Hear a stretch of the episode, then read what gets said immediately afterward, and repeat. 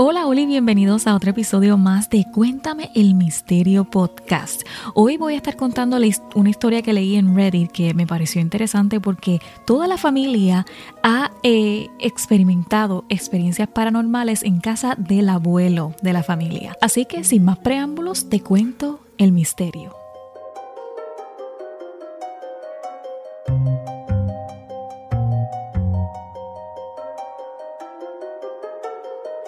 Ok, y dice, la casa de mi abuelo tiene algo. Varias veces hemos escuchado pasos en el techo, alguien limpiándose los pies en la alfombra, puertas azotándose en la noche.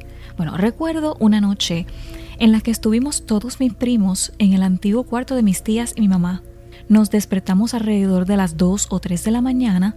No, bueno, nos despertó el sonido de alguien arrastrando los pies en la alfombra del cuarto.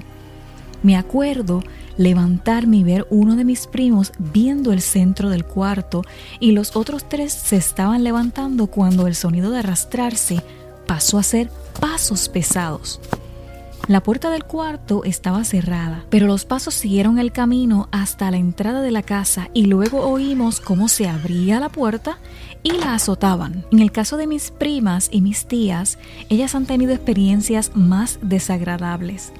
Mi mamá estaba trabajando en el despacho de mi abuelo y escuchó pasos detrás de ella donde había una ventana que daba al patio.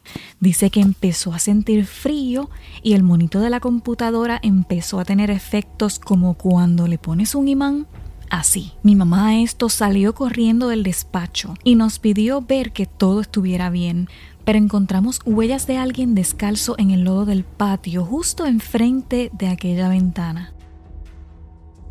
Mis primas nos cuentan que estaban jugando en la computadora cuando empezaron a sentir frío y el escritorio empezó a sacudirse violentamente y salieron corriendo asustadas. No encontramos nada, pero el escritorio estaba muy lejos de donde estaba originalmente y eso es un mueble muy pesado como para que mis primas pudieran moverlo.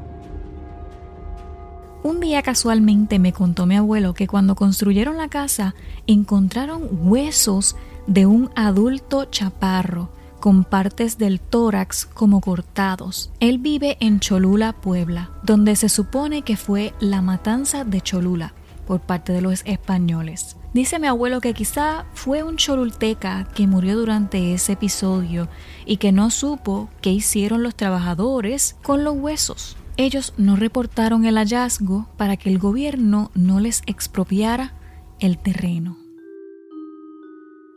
Y bueno, hasta aquí el episodio de hoy. Recuerda que estoy posteando más de un episodio semanal para que te suscribas a este podcast y te aparezcan las notificaciones cada vez que posteo un nuevo episodio. Y pues nada, saben que mi link donde están todas mis páginas está en la descripción. Si tienes alguna historia que nos quieras compartir, la puedes enviar por email. No olvides escribirme en ese mismo email si quieres que mencione tu nombre alguna red social o simplemente si quieres que te deje como anónimo, porque la privacidad es bien importante para mí en estos temas. Y nada, con esto dicho, lo veo por aquí en el próximo episodio. Chao.